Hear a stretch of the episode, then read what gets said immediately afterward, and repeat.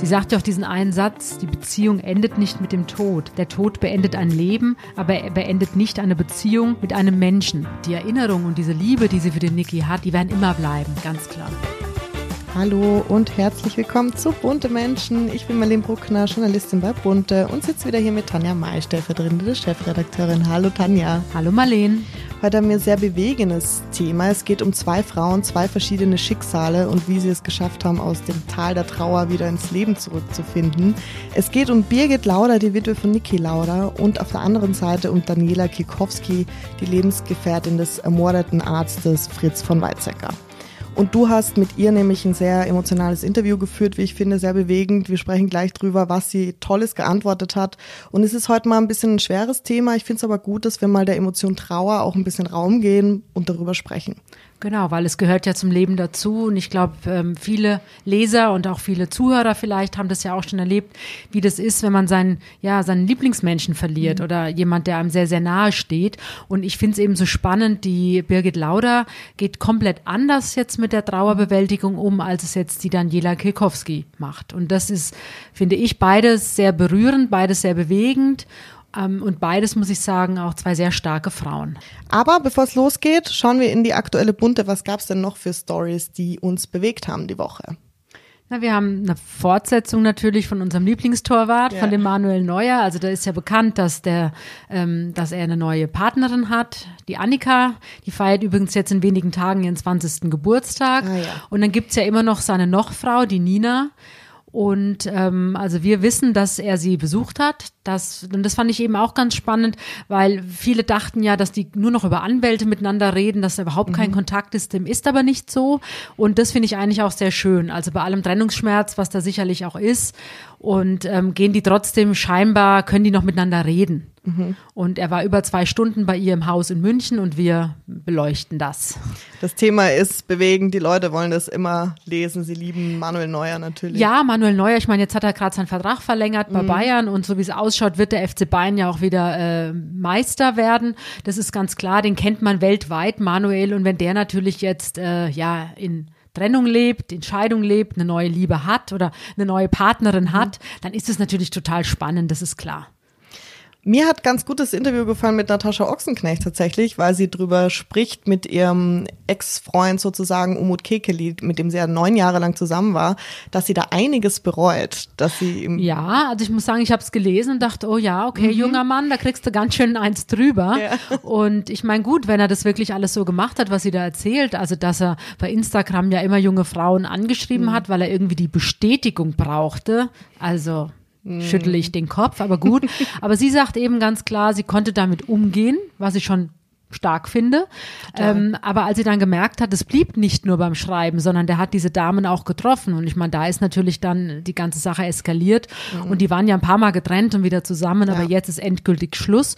Und sie sagt mit Mitte 50, sie ist jetzt 55, dass sie zum ersten Mal im Leben wirklich Single ist. Mhm. Und dass sie jetzt aber auch nicht wirklich sucht, sondern dass sie sagt, okay, wenn der nächste kommt, dann muss es wirklich Wumms machen, also dann muss der Blitz einschlagen. Und sie wünscht sich auch wieder einen gleichaltrigen Mann. Also also nicht mehr einen, der 20 Jahre jünger ist. Sie wirkt total aufgeräumt, auch finde ich in dem Interview und. Das ist ein schönes Interview, ja. das hat ja unsere Kollegin, die Nike, gemacht und sie sieht auch gut aus, finde ich. Total, ja. Und sie sagt auch klar, wenn man natürlich äh, mit sich im Reinen ist und auch wieder so ein bisschen entspannter durchs Leben geht, das zeichnet sich natürlich auch im Gesicht ab und sie scheint glücklich zu sein. Oder Sehr sagen wir zufrieden. Wenn euch die heutige Folge gefällt, dann abonniert uns gerne auf iTunes, Spotify und Co. Und wir kommen zum heutigen Thema. Am 20. Mai war der erste Todestag von Niki Lauda, der Formel 1-Legende. Und seine Ehefrau Birgit Lauder hat jetzt das erste Mal seit dem Tod über die Trauer gesprochen, nämlich im österreichischen Radiosender Ö3. Genau, und das ist ihre Freundin, muss man dazu sagen, weil die Barbara die, Stöckel, genau. Genau, die Birgit Lauder ist ja eine sehr zurückhaltende Frau, also die hat nie Interviews gegeben, auch nicht während mhm. der Ehe mit dem Niki, sondern er war derjenige, der in der Öffentlichkeit stand und sie ging natürlich auch öfter mal mit und die Kinder hat man auch ab und zu gesehen, die haben ja Zwillinge. Aber die Birgit Lauda ist jemand sehr zurückhaltendes und sie sagt ja auch, sie spricht jetzt genau einmal und das ist eben dieses Interview in, in Österreich mit mhm. ihrer Freundin und deswegen hat sie sich wohl auch so geöffnet, weil sie eben die Interviewerin sehr gut kannte. Hast du denn mal ähm, Birgit und Niki Lauda zusammen erlebt? Äh, nein, ich habe die nie zusammen erlebt, aber ich habe mhm. diese Geschichte von Anfang an verfolgt, mhm. weil ich fand das extrem anrührend. Also die waren ja erst ein paar Wochen zusammen und da hat sie ihm ja 2005 schon eine Niere mhm. gespendet. Und das ist natürlich ein Liebesbeweis. Also das verbindet ja zwei Menschen für immer. Und er hat damals auch ähm, in einem Interview gesagt, also dass er selbst sprachlos war, dass sie das gemacht hat, mhm. weil sie eben kaum, ja, die kannten sich kaum, aber scheinbar war da von Anfang an eine ganz, ganz große Verbundenheit. Mhm. Und er war ja jemand, also ich mochte ihn immer sehr gern, weil ich auch, wenn ich die Formel 1 dann geguckt habe, er ist ja ein sehr, ähm, ja, mit diesem trockenen Humor, ja. den er hatte und er war immer sehr lustig. Also die, die Art und Weise und auch Fand die Interviews, auch. wir hatten ja auch einige in Bunte.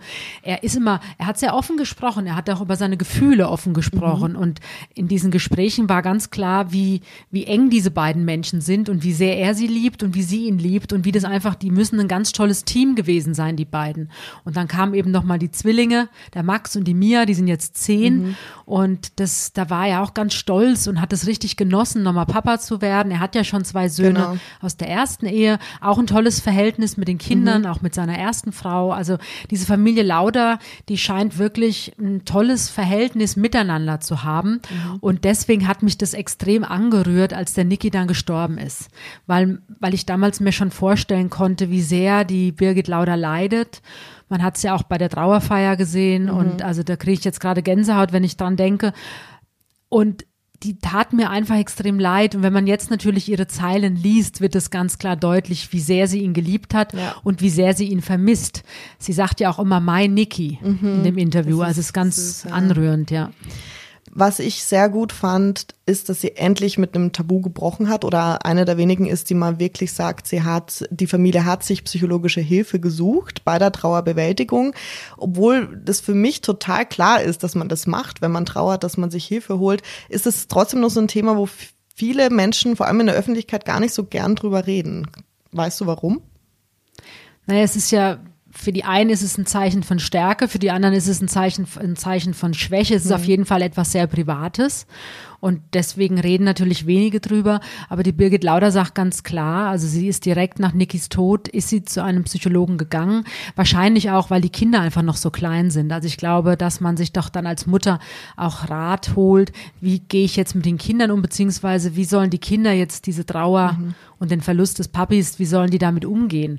Und ähm, sie sagt auch, dass sie heute ja noch immer in Behandlung ist und dass der Psychologe aber wohl den Rat gegeben hat, also dass der Niki einfach jeden Tag präsent sein soll, auch für die Kinder, dass sie einfach dieses Andenken von dem Papa einfach jeden Tag leben und das macht sie. Mhm. Und das sagt sie ja auch, verbindet sie mit den Kindern, also die sind sehr, sehr eng, die Birgit und die zwei kleinen Kinder sie sagt ja, sie haben ganz schöne Momente auch, aber immer, immer eigentlich in Verbindung auch mit dem Niki. Also mhm. man ahnt, dass der jeden Tag präsent ist in dieser kleinen Familie. Genau, sie erzählt, dass sie die gleichen Spazierwege gehen, ja. wie er immer gegangen ist, den Kindern ganz genau erklärt. Genau. Das ist echt total süß, fand ja, ich auch. Ja, ist anrührend, schmerzt natürlich auch, wenn man es hört. Also ja. wenn man das Interview hört, das schmerzt schon. Aber auf der anderen Seite sagt sie auch, sie hatte diese Liebe und sie durfte es leben und sie muss natürlich dann, also sie hätte sich gewünscht, er hätte noch 20 Jahre länger gelebt. Ja, Dem war leider nicht so und das muss sie jetzt auch einfach lernen zu akzeptieren und versuchen dankbar zu sein für das, was sie mit ihm hatte für diese Zeit und sie hat vor allem diese zwei kleinen Kinder und das wird sie natürlich ihr Leben lang mit dem Niki verbinden. Sie sagt ja auch diesen einen Satz, die Beziehung endet nicht mit dem Tod. Der Tod beendet ein Leben, aber er beendet nicht eine Beziehung mit einem Menschen. Mhm. Und daran ist natürlich was absolut Wahres Wahres. Also die Erinnerung und diese Liebe, die sie für den Niki hat oder die Erinnerung, die werden immer bleiben. Mhm. Ganz klar. Auch ganz interessant, was Trauerbewältigung angeht. Eine Studie von der Universität Würzburg hat eben gezeigt, dass man erst so nach dem zweiten Jahr so richtig sagen kann, wie ein Hinterbliebener mit der Trauer umgeht, beziehungsweise wie ein Hinterbliebener tatsächlich damit klargekommen ist. Weil in, der, in dem ersten Jahr ist die Trauer extrem hoch und steigt sehr, sehr hoch. Und im zweiten Jahr fällt sie aber relativ stark wieder ab. Das fand ich auch interessant, dass man da so, ist natürlich nicht für jeden dasselbe, ne? Ja. aber dass man das so im Schnitt, da haben die das eben so gesagt, dass es ähm, vom Gefühl her das intensivste ist natürlich das erste Jahr. Und dass man dann im zweiten Jahr so langsam mal gucken kann, okay, wie, wie geht's dem Hinterbliebenen, wie ist er damit klargekommen und so weiter. Also es klingt gut. Mhm. Also wenn dem so wäre, wäre das fast ja. schön, dass man dann sagt, okay, die Angehörigen können irgendwie wieder normal weiterleben. Aber die Praxis, also meine vielen Gespräche, die ich geführt habe mit Menschen, die eben ihren Partner oder ihre Kinder verloren haben, die sagen, immer das Gleiche. Also mhm. die sagen, ah, dieser Satz, die Zeit heilt alle Wunden, totaler Blödsinn. Echt? Ja, weil letztendlich, also im ersten Jahr steht man wohl mehr oder weniger unter Schock. Mhm. Und man sagt ja auch, also gibt es auch Studien, man sagt ja alles, was man das erste Mal alleine erleben muss. Mhm. Also der erste Geburtstag, erste Weihnachten, Ostern, der erste Urlaub. Alle Jahreszeiten. Ohne solche den. Sachen. Das erste Mal, das mhm. ist natürlich ganz, ganz schlimm. Aber man ja. steht die ersten Monate wohl wirklich unter so einer Art Schock. Das ist ja auch so ein Selbstschutz für den Körper und für das Gehirn. Und dann wird eigentlich dieser Verlust, diese Endlichkeit, also dass man den liebsten Menschen nie mhm. wieder sieht, das wird dann noch schmerzhafter bewusst.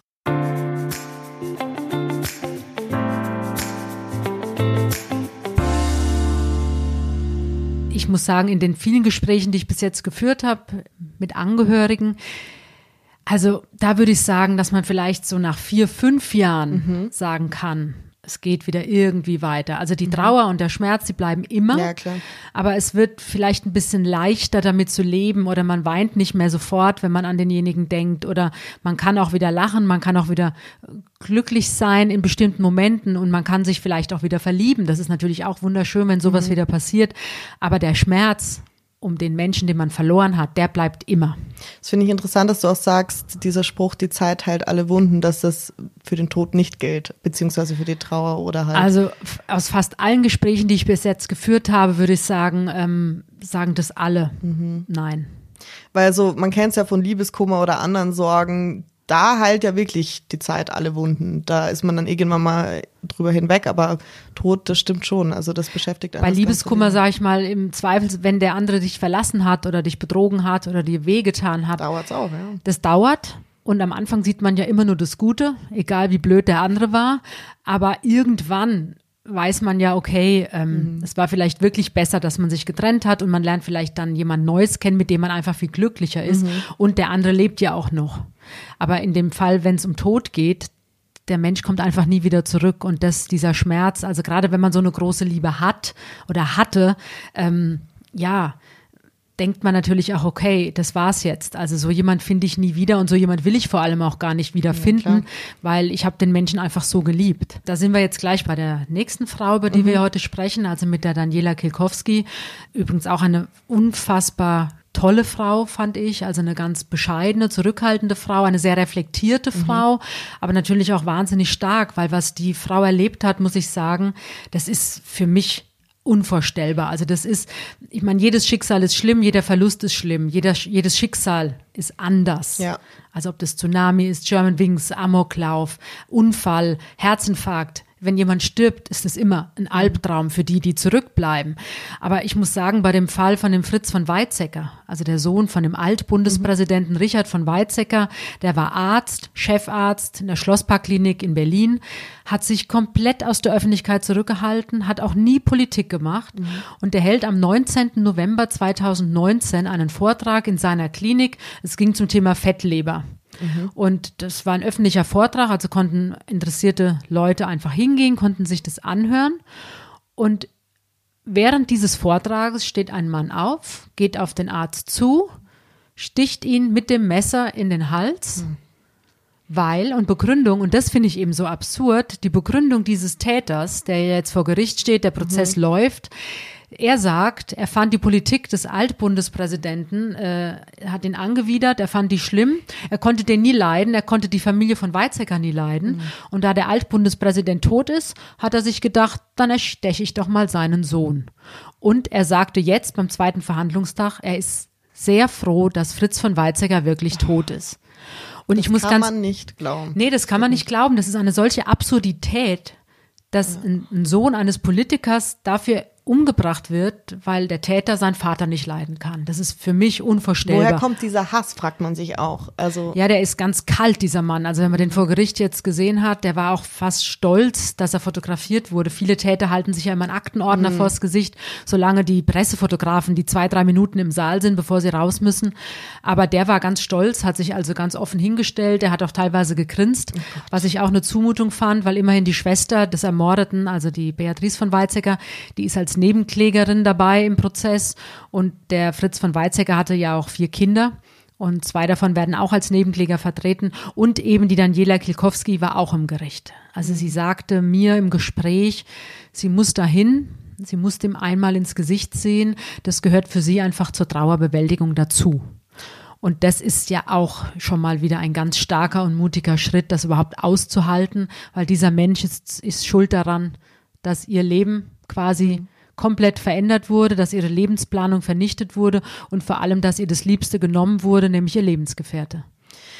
Ich fand, ich habe ja anfangs schon gesagt, dass ich das Interview ganz toll fand, weil sie, finde ich, eine ganz andere Weise, Sichtweise auf Trauer mhm. hat, wie ich es von sehr vielen Menschen vorher irgendwie mal gehört habe, auch zu Birgit Lauder jetzt.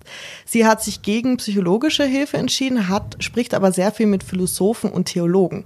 Und das merkt man, finde ich, im Interview extrem, dass sie anders denkt, out of ja, the box. Also es war eines der seltenen, also ich habe so ein Gespräch in dem Maß eigentlich auch noch nie geführt, mhm. wie sie an diese Trauerbewältigung oder an diesen Täter herangeht.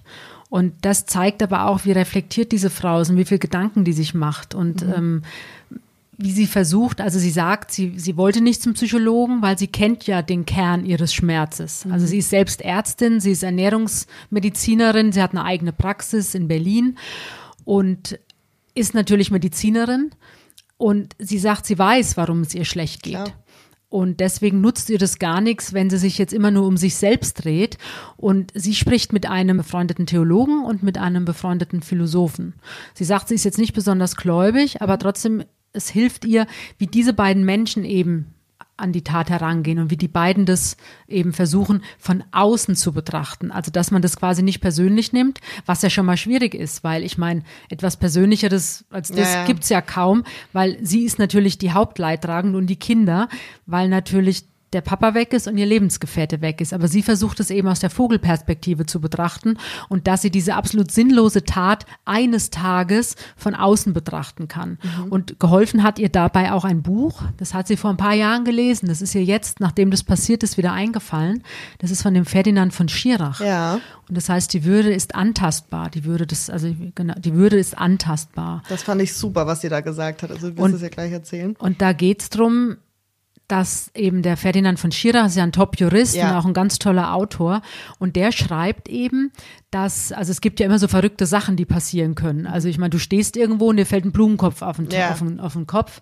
Oder ähm, die Bremsen versagen beim Auto. Oder du baust, Baum fällt um. Oder? baust einen Unfall, Baum fällt um. Also solche komischen Sachen passieren und die gehen dann auch manchmal tödlich aus. Und der Ferdinand von Schirach schreibt aber auch, was genauso zum Alltag eines jeden oder zum Leben eines jeden Menschen dazugehört, sind Menschen wie dieser mutmaßliche Mörder, muss man sagen. Er ist noch nicht verurteilt, also der mutmaßliche Mörder, der Täter. Das ist genauso was Absurdes wie eben die Autobremsen, die versagen. Das ja. gehört zum Leben dazu. Man muss also man rechnet nicht damit, mhm. aber theoretisch müsste man damit rechnen. Es ist genauso ein großes Risiko, von so jemandem umgebracht zu werden, als ein Baum fällt auf einen drauf genau, zum Beispiel. Ne? Genau. Und das fand sie beim Lesen damals interessant und das ist ihr jetzt wieder eingefallen, als eben ihr, ihr Lebensgefährte umgebracht wurde. Und auch dieser Ansatz hilft ihr, dabei, mit dem, was passiert ist, umzugehen. Mhm.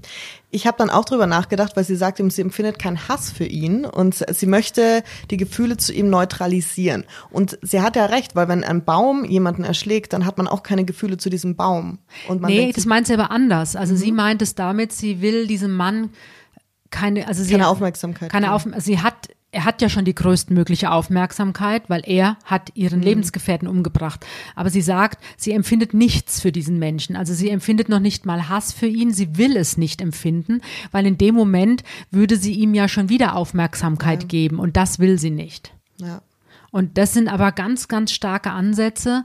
Und natürlich geht's dieser Frau ganz schlecht. Also das muss man sagen. Also sie arbeitet und sie hat tolle Freunde. Sie sagt, sie hat jetzt gerade wieder gemerkt, dass sie doch mhm. immer die richtige Entscheidung getroffen hat bei der Wahl ihrer Freunde. Ah, schön. Weil die haben sie, es gibt keinen, der irgendwie ein Ausfall ist, sagt Okay, sie. und keiner ist äh, weggebrochen. Im die Gegenteil, also die fangen sie auf und auch die Super. gerade die ersten Wochen. Sie sagt, sie war ja gar nicht mehr in der Lage zu essen, sie war nicht in der Lage zu arbeiten und ähm, hätte sie nicht die Kinder, also sie hat ja auch zwei Söhne und hätte sie nicht die Kinder und die Praxis, dann gäbe es für sie eigentlich keinen Grund aufzustehen und sie meint, dann gäbe es sicherlich auch immer wieder Tage, wo sie einfach im Bett liegen bleiben würde, weil einfach ihre, ja, die Lebenskraft ist einfach weg. Also die, die reißt sich total zusammen und die versucht zu funktionieren. Da ist natürlich Arbeit auch wieder wichtig.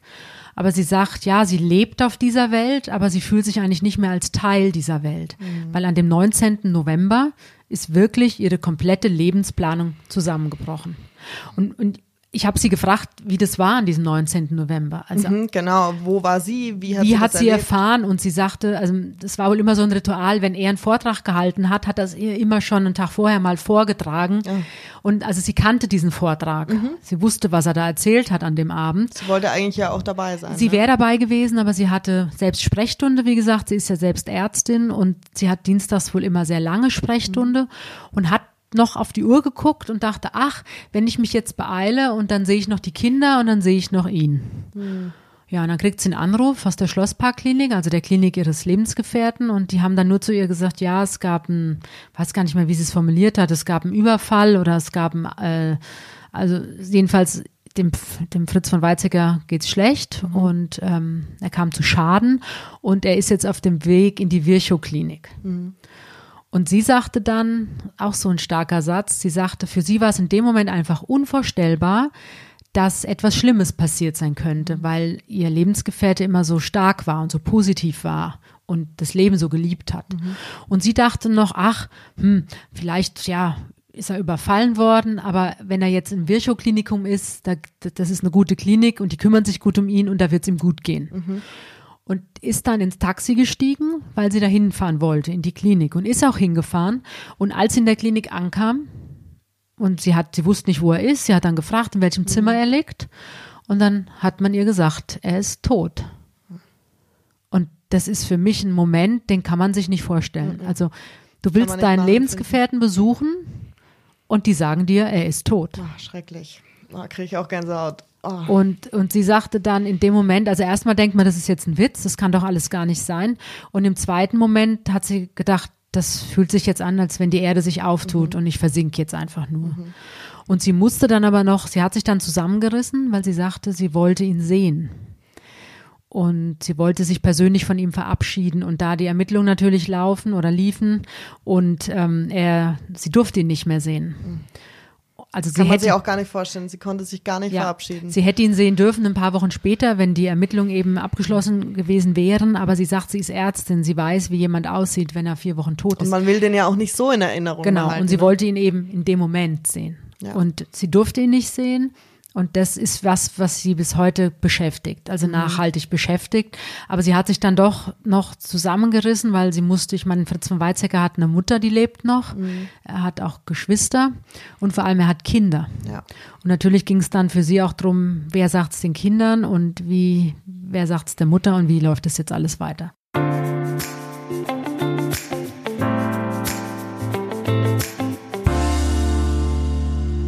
Das ist ja ein sehr anspruchsvolles Gespräch, das du da ja geführt hast. Und wie gehst du denn da voran? Machst du da ähm, Vorgespräche dann mit den Personen oder?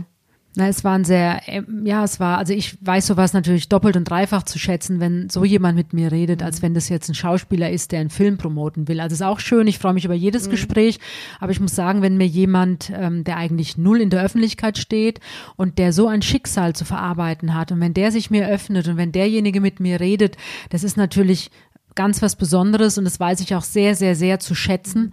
Ich hatte ein paar Mal mit Daniela telefoniert. Und wir sind dann eigentlich so verblieben, dass ich einfach nach Berlin komme und dass man sich dann einfach mal gegenüber sitzt und sich auch in die Augen guckt, Ja. weil so ein, Tel- so ein Gespräch kann man auch nicht am Telefon führen. Das war jetzt auch zu Corona-Zeiten meine erste Dienstreise, sage ich mal, dass ich dann nach Berlin gefahren bin oder geflogen bin sogar. Aber so ein Gespräch kann ich nicht am Telefon führen, das geht gar ja. nicht. Und ähm, sie ist eine sehr, wie gesagt, zurückhaltende Person, drängt null in die Öffentlichkeit, mhm. wollte das auch eigentlich überhaupt nicht. Aber da jetzt der Prozess ja auch losging und dann haben wir uns getroffen und dann war das ein, ja, bei allem Leid und bei aller Trauer war das trotzdem ein sehr schönes Gespräch, ein sehr offenes Gespräch. Und ähm, ja, ich kann nur Danke sagen, dass sich die Daniela mir so anvertraut hat. Mhm. Und dann kann es aber auch zu Momenten kommen, oder wo, wo die Person dann, wo die Stimmung kippt, wo es sehr traurig wird, oder? Und naja, das ist aber normal. Also mhm. das ist das in all den Gesprächen, die ich bis jetzt geführt habe mit Angehörigen, also das sind immer, ähm, da wird auch gelacht und da wird aber auch geweint. Mhm. Ganz klar. Und wie ja. schaltest du dann ab, wenn du dann nach Ich lache bist? mit oder ich weine mit. Also das ist natürlich für mich genauso. Es gibt Schicksale, die rühren mich unglaublich an. Also. Also du lässt dich schon von dieser Atmosphäre auch mitziehen. Ich habe, ich kann das natürlich trennen. Ich bin mhm. Journalistin, ich bin genau. jetzt nicht die Angehörige, aber trotzdem gibt es natürlich Schicksale, die rühren mich an, Klar, extrem natürlich. an. Also wir haben ja in einer der Folgen mal drüber gesprochen über das Kinderhospiz. Ja. Da konnte ich nicht, da konnte ich mich nicht beherrschen, da habe ich musste ich weinen, ja. ging gar nicht. Ja. Aber natürlich bin ich dann gefasster als derjenige, der mit mir redet. Aber es gibt auch immer wieder Momente, wo einem dann auch die Tränen kommen, weil ich meine, jeder, der ein gewisses Alter hat und der auch einen Lebensgefährten oder eine Lebensgefährtin oder Kinder hat, ähm, mag gar nicht drüber nachdenken, wie schlimm das ist, in so eine Situation zu geraten. Mhm. Also von jetzt auf gleich sein Liebstes zu verlieren, das ist schrecklich. Das ist, und da wird man, aber ich, ich, ich muss immer sagen, also mich erdet das total. Das wollte ich dich gerade fragen, weil das interessiert mich persönlich sehr. Du bist ja ein Mensch, du sprichst unverhältnis viel mit Menschen, die Leute verloren haben. Das ist ja nicht normal, dass man äh, mit vielen Leuten in Kontakt kommt, also bei normalen Jobs sage ich jetzt mal. Und was macht es mit dir? Also es muss ja deine Sicht auf Tod oder auf Leben auch ein bisschen verändern. Ja, also ich sehe halt durch diese Gespräche, wie schnell es passieren kann, dass der andere weg ist. Und, ähm, und dann denke ich, nach jedem Gespräch bin ich einfach noch mehr dankbar für das, was ich privat habe oder überhaupt habe. Und ich denke immer, hey, toi, toi, toi, ich habe überhaupt keine Probleme. Mhm. Also wie gesagt, ob man jetzt zwei Kilo mehr hat oder zwei Kilo weniger hat oder ob man jetzt die neuesten Sneaker hat oder ob jetzt die Frisur sitzt, ist es eigentlich total egal, mhm. wenn man mit solchen Leuten spricht die jetzt, wie gesagt, ich meine, die Daniela hat zwei Kinder, Fritz von Weizsäcker hat vier Kinder. Sie kennt die natürlich auch, die ist ja mit denen auch ganz eng. Ja, Und ähm, ja, die muss ihr Leben jetzt einfach komplett neu sortieren. Genauso wie die Birgit Lauda. Mhm. Man, die hat auch zwei kleine Kinder. Die muss jetzt Vater und Mutter sein. Die, die muss ja selbst irgendwie auch weiterleben, aber muss natürlich auch extrem für die Kinder da sein. Die sind ja noch so klein auch. Also, ja, also im Verhältnis zu den beiden Frauen, toi, toi, toi, habe ich keine Probleme. Ich finde es auch toll, dass du das kannst. Also ich glaube, das kann nicht jeder, oder? Ja, aber das ist das, was mich schon immer interessiert hat. Also mhm. von Anfang an, auch schon in, gleich nach dem Volontariat, muss ich sagen. Mich haben immer menschliche Schicksale interessiert, weil ich das ähm, ja, ich, ich denke da immer drüber nach, wie lebt man weiter, wenn man sein Liebstes verloren hat. Mhm. Also German Wings, dieser Absturz, das ist zum Beispiel für mich auch was, was ich nach wie vor ganz, ganz schlimm finde. Mhm. Weil wenn das ein technischer Defekt gewesen wäre damals, dann wäre es auch schlimm, weil natürlich trotzdem die Menschen tot wären. Aber ich weiß, als dann ein Tag später bekannt wurde, dass dieser Pilot das mit Absicht gemacht hat, der mhm. hat diesen Flieger gegen die Berge geflogen, weil er nicht mehr leben wollte ja. und hat es in Kauf genommen, dass diese knapp 150 Menschen, die da hinten drin saßen, vor allem viele Kinder, auch zu Tode kamen. Für mich unvorstellbar. Mhm. Oder Tsunami oder Amokläufe oder wie gesagt, jeder Unfall, es ist alles schlimm und wie lebt man weiter. Und bei den meisten muss ich sagen, und das ist auch das Schöne, also auch wenn das Leid riesig ist, also an, in dem Moment, in den mhm. ersten Wochen, in den ersten Monaten, in den ersten Jahren, aber bei den meisten geht es doch irgendwann positiv weiter. Und das ist auch was ganz Tolles, muss ich sagen. Also das, mhm. das, da freue ich mich jedes Mal, ob das dann ist, dass nochmal ein Kind zur Welt kommt oder dass man sich doch nochmal verliebt ja. oder, oder dass man irgendeinen neuen Sinn findet und, und das ist was mhm. Tolles. Das, das gibt was, Hoffnung, ja. Ja, das gibt wirklich Hoffnung.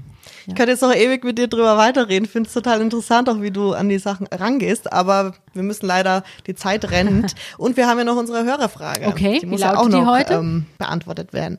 Die ist von Henriette L. Und sie fragt, das ist ganz lustig auch, was hältst du denn von dem Satz, schlechte Presse ist besser als gar keine Presse? Ja, ich würde mal sagen, das kommt jetzt auch wieder drauf, also ja, jein, jein würde ich sagen. Also ich sag mal jetzt für jemand, der nicht wirklich bekannt ist und der plötzlich durch negative Presse mhm. äh, einen Fokus in, in, der Öffentlichkeit bekommt oder Aufmerksamkeit bekommt, für den ist es natürlich toll, mhm. weil den kannte keiner. Mhm. So. Also ich sage jetzt mal, wahrscheinlich ist er sauer, wenn er das jetzt hört, aber wenn ich jetzt sage, Michael Wendler, der kriegt jetzt ganz viel Presse, also ja. da geht's um die junge Lebensgefährtin oder Verlobte, um die Ex, um die Schulden, ähm, ist jetzt so, sind jetzt so Themen, die wahrscheinlich nicht jedem gefallen. Mhm. Also ich wollte jetzt nicht mit Schulden oder sowas in der Öffentlichkeit auftauchen. Für ihn, glaube ich, ist es gut, weil er einfach wieder einen gewissen Marktwert bekommt. Mhm. Wenn sowas jetzt, ich sag mal, über irgendeinen Spitzenpolitiker geschrieben wird, ist es schlecht. Ja. So, also von daher muss man immer gucken, um wen dreht sich und um was geht es. Ja, mhm. aber für unbekannte Leute würde ich sagen, oder für unbekanntere Leute würde ich sagen, ja, stimmt. Glaubst du, dass manche Promis auch nach dem Credo ein bisschen leben? So, Hauptsache, ich bin da? Naja, durch, durch Instagram und Facebook, vor allem durch Instagram, ist es natürlich so, dass jetzt mittlerweile ja jeder alles irgendwie preisgeben kann von sich und kommentieren kann. Ja, also die wollen dann einfach ja. Aufmerksamkeit. Und das ist natürlich heute durch die sozialen Medien viel, viel einfacher, als es noch vor 10 oder 20 Jahren der Fall war. Das stimmt. Habt ihr auch noch Fragen an Tanja? Schreibt gerne an buntemenschen.podcast.gmail.com. Wir freuen uns total. Und ja, wir schauen, was nächste Woche wieder los ist ich denke mal, ein erfreulicheres Thema als heute. Trotzdem finde ich super, dass wir darüber gesprochen haben und dem Thema Raum geben. Auf jeden Fall, weil Trauer ist wichtig, Tod ist wichtig, es gehört zum Leben dazu. Ja. Aus der Erfahrung weiß ich auch, dass solche Geschichten, also wenn so ein Gespräch in Bunte steht, wie jetzt mit der Daniela, ähm, das lesen natürlich Menschen auch, die ein ähnliches Schicksal vielleicht haben oder die selbst eine große Trauer gerade zu bewältigen haben. Und sowas macht auch immer Mut und ist immer eine Stütze. Also die mhm. sagen dann, okay, wenn die Frau es schafft, oder wenn Birgit Lauder es schafft, dann schaffe ich es auch. Danke dir, Tanja, und bis zur nächsten Woche. Gerne mal, Tschüss. Tschüss.